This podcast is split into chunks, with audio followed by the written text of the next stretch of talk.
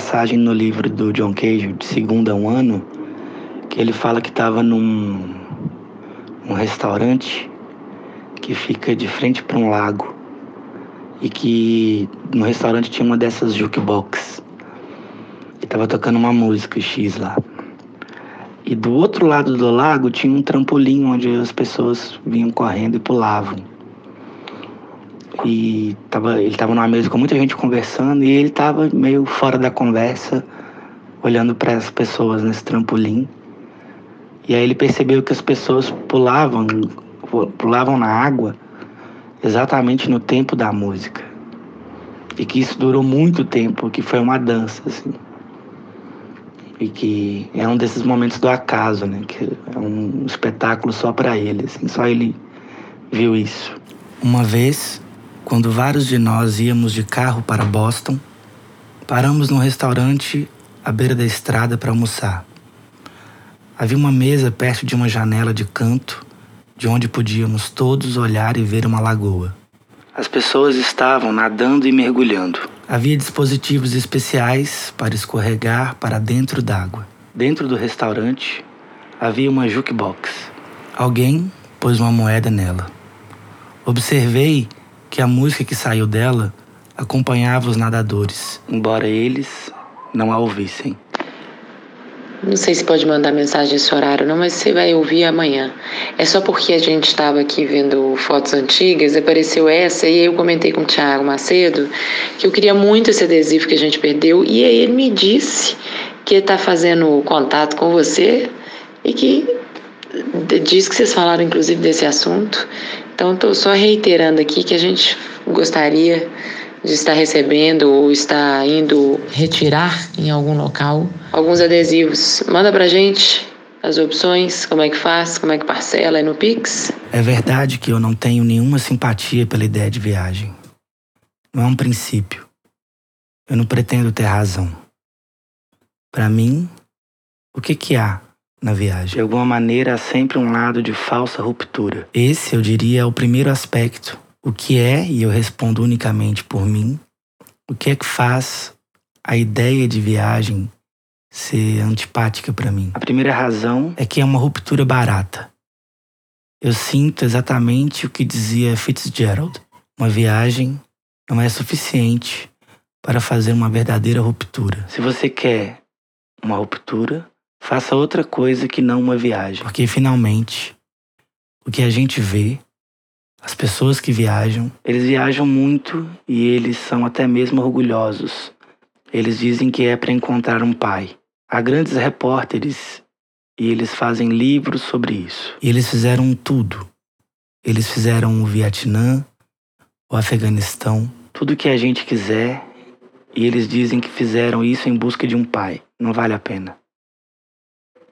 A viagem me parece, mesmo assim, bastante edipiana. Então isso não dá. A segunda razão me parece que eu sinto muito tocado por uma frase admirável de Beckett, que faz um de seus personagens dizer algo assim: Eu sinto mal, é muito melhor que isso. A gente é idiota, mas não a ponto de viajar por prazer. Então essa frase me parece perfeitamente satisfatória. Eu sou idiota, mas não a ponto de viajar por prazer. Não mesmo. Há um terceiro aspecto da viagem.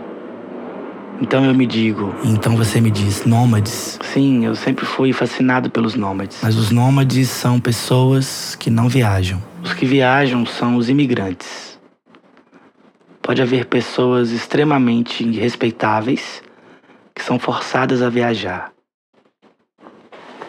Adivinha quem é a técnica de informática que acabou de consertar o próprio microfone? Os exilados, os imigrantes, são gente de viagem. Então não dá para brincar. Porque são viagens sagradas. São viagens forçadas, são viagens. Muito bem, mas os nômades, eles não viajam. Os nômades, ao contrário, ao pé da letra, eles ficam imóveis. Quer dizer, todos os especialistas em nômades dizem. Dizer todos os especialistas em nômades. Porque não querem partir, porque se ligam à terra, porque se ligam à sua terra. A terra deles fica deserta e eles ligam a ela. Eles só podem nomadizar na própria terra. É por querer permanecer na própria terra que eles nomadizam. A gente pode dizer nada é mais imóvel que um nômade. Nada viaja menos que um nômade. É porque não querem partir que eles são nômades. E é por isso que eles são muitas vezes perseguidos. Quase o último aspecto da viagem eu encontrei. Tem uma frase de Proust muito bonita que diz: Finalmente, o que a gente faz quando viaja? A gente verifica sempre alguma coisa. A gente verifica se uma certa cor que a gente sonhou está lá. E ele acrescenta: E é muito importante, ele diz: Um mau sonhador é alguém que não vai ver se a cor que ele sonhou se encontra lá, bem lá. Mas um bom sonhador, ele sabe que é preciso verificar. Ver se a cor que ele sonhou se encontra lá, bem lá. Tá bom, foi um conserto lá essas coisas que ainda tá meio ruim. Mas eu tentei aqui, eu vou. Vai melhorar. Esta é uma boa concepção de viagem. O senso da viagem. Nas velhas crônicas, as guerras têm outro nome: Viagem dos Povos. Lemos Nord. E note-se que voyage traz em epígrafe, tirada de uma canção da Guarda Suíça. Nossa vida é uma viagem. E o senso da morte em vida que remete ainda à viagem, no sentido de deriva do sujeito instável, de descaminho, de derreleção, de ausência de bússola, de falta de norte, em suma, vagando numa barca de Caronte cheia de mortos. Daí podemos desconfiar a perseguição de um possível, a perseguição de um impossível, um norte. Vida e morte se associam desde sempre. Celine, que não por acaso em 1924 dedica sua tese de doutorado em medicina ao primeiro da profilática em obstetrícia, o que marca a propensão a associar nascimento e morte, o princípio e o fim. Como clínico, como sanitarista que também foi, Celine está em boa posição para dizer do homem, como diz o pessimismo ajudando, que ele nada mais é que podridão em suspenso, um saco de larvas. Vem dessa visão, vem dessa, vis vem dessa visão pessimista, adquirida com a prática, vem dessa visão pessimista, adquirida com a prática do ambulatório de periferia. O senso, de, o senso da morte aos poucos, da morte a crédito, tema pungentemente significado na continuação da cena das fotografias, onde se trata de passeio rumo a nada, e uma vez, e uma vez mais de duas caras. Eu ainda não estava acostumado a ser idêntico. Eu ainda não estava acostumado a ser idêntico a mim mesmo e não reconhecível. Depois acabei me habituando. E como a passear por aí, um duplo, uma espécie de morto de bengala e preocupado. Um grande número de causas desconhecidas em tempos anteriores operam agora com força combinada para embotar as habilidades de discernimento da mente, tornando-a incapaz de qualquer esforço voluntário e reduzindo-a a um estado de torpor quase selvagem. As mais eficazes dessas causas são os grandes eventos do país, que têm lugar todo dia e o acúmulo cada vez maior de gente nas cidades, onde a uniformidade do trabalho produz uma sede de incidentes extraordinários que a comunicação veloz de informações gratifica hora após hora. E uma pedra passou de sua boca para minha boca aberta. Esta é a pedra da testemunha. Ela diz que para todos os corações. Oh, é você que tá doando uma pitangueira e dois painel acústico? Sem demora, este meu corpo foi torcido com uma triste agonia que me forçou a começar minha história e então me deixou livre. Desde então, a uma hora incerta, aquela agonia retorna. E até que minha história horrenda seja contada, queima esse coração dentro Depois de mim. Depois da recusa, uma luz. Depois da recusa da luz, no caminho claro do mensageiro, o dia ressonante, a eufórica mensagem penetrante e mais penetrante encontra o ouvido em sangue entre o que ocorre como se por acaso, quando todo mundo está dormindo, a vela que cai, o lençol que pega fogo, o evento sem significado, o acidente, o azar, e a força que ainda é velada, contida nas palavras: Pai, Você não está vendo que eu estou queimando? Existe a mesma relação com a qual estávamos lidando na repetição. É o que para nós é representado no termo neuzo... é o que para nós é representado no termo neurose de destino, ou neurose de falha. Todos os sonhos servem ao propósito de prolongar o sono, ao invés de acordar. O sonho é o guardião do sono e não seu perturbador. Portanto, o desejo de dormir, sobre o qual o ego consciente se concentra, deve em todos os casos ser considerado como um dos motivos para a formação dos sonhos. E todo sonho bem-sucedido é a realização desse desejo. Atravessar os milhares de terrores e o discurso que traz a morte. Ela atravessou e não deu nenhuma palavra para aquilo que ocorreu. Mas ela atravessou este ocorrido.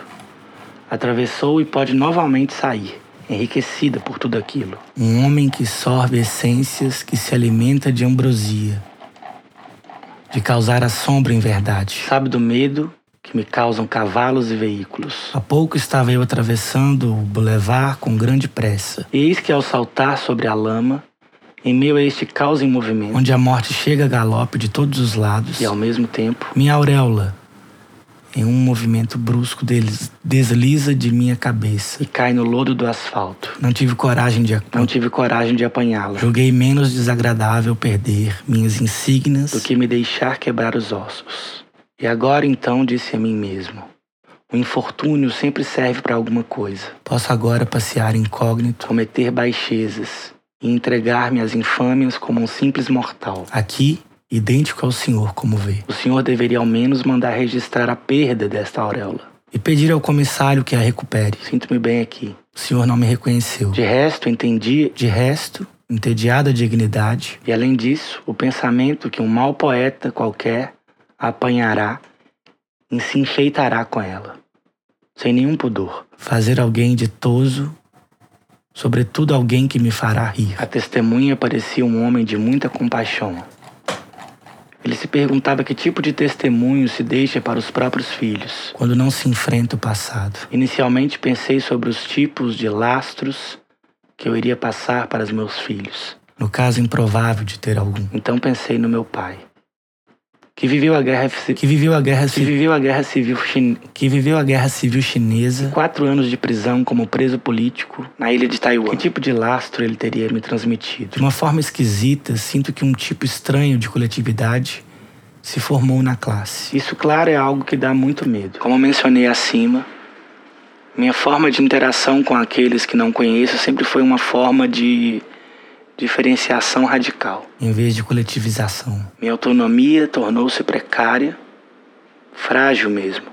No entanto, de alguma forma eu consegui sobreviver, ao mesmo tempo, inteira e um pouco fragmentada. A mesma, mas decididamente alterada. Talvez esse texto final possa apenas ser o testemunho sobre esse fato simples esse evento simples. A literatura tornou-se para mim o lugar da minha própria gagueira. A literatura como aquilo que pode testemunhar sensivelmente o holocausto. E dá a voz, o direito, a necessidade de sobreviver. Porém, não posso descartar a literatura que, no escuro, acorda os gritos, que abre as feridas e me faz querer cair em silêncio, arrebatado por dois desejos contraditórios e simultâneos. Falar ou não falar. Consigo apenas gaguejar, a literatura tem tido um valor de performance para mim. Em minha vida, pesou um lastro. Ela sofreu uma transferência de dor. Se é para eu continuar a ler, terei de, como David Copperfield, ler como se fosse para salvar a vida. Essa espécie de ódio à escrita faz com que eu não tenha a menor confiança aos que declaram ter como meta ser escritores. Aqueles que se preparam muitas vezes durante décadas para escrever de uma determinada maneira. E além disso, dizem ter claros os objetivos que pretendem alcançar. Parece-me um ofício tão vão e sacrificado que não consigo entender o sentido de esforçar-se tanto para obter tão pouco. Ler sobre uma doença é bem diferente de experimentá-la. Ainda mais esta espetacular, cheia de idiosincrasias. A perda de olfato e paladar, por exemplo, são dois quintos dos sentidos anulados. o que deixa suas percepções coxas até certa sensação de desequilíbrio febril. A comida é apenas textura, o cheiro, um grande silêncio, apetite. Um surdo não quer ouvir música, só resta esperar até que tudo volte, se voltar.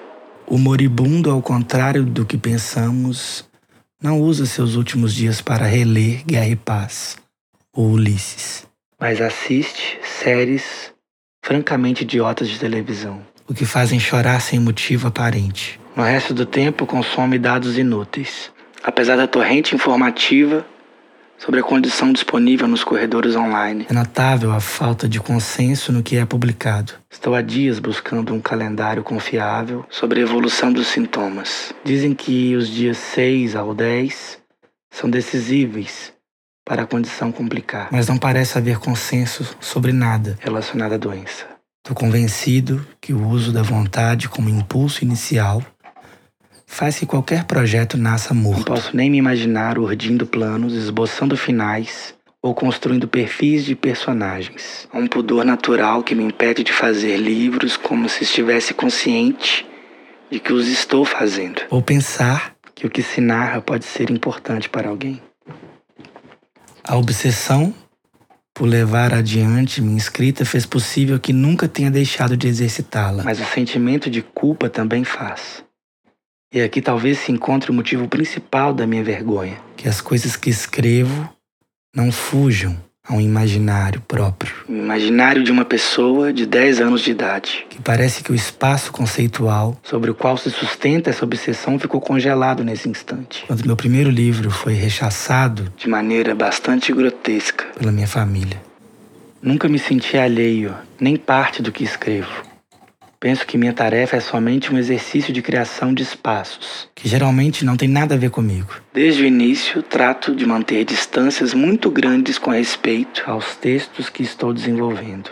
Precisamente para fazê-lo evidente, para que não fique a menor dúvida de minha não intromissão, construo muitas vezes elementos falsamente autobiográficos. Dessa forma, tenho a sensação de que o leitor nunca sabe o que está lendo exatamente. Há vários universos paralelos que fazem com que esteja em vários lugares ao mesmo tempo. A escrita, muitas vezes, é capaz de desvendá-los. E tava, ele estava numa mesa com muita gente conversando e ele estava meio fora da conversa, olhando para as pessoas nesse trampolim. E do outro lado do lago tinha um trampolim onde as pessoas vinham correndo e pulavam. E que isso durou muito tempo, que foi uma dança, assim e que é um desses momentos do acaso, né? Que é um espetáculo só para ele, assim, só ele viu isso. E aí ele percebeu que as pessoas pulavam, pulavam na água exatamente no tempo da música. Tem uma passagem no livro do John Cage, de Segunda um Ano, que ele fala que estava num um restaurante e estava tocando uma música X lá, que fica de frente para um lago e que no restaurante tinha uma dessas jukebox. Eles viajam muito e eles são até mesmo orgulhosos.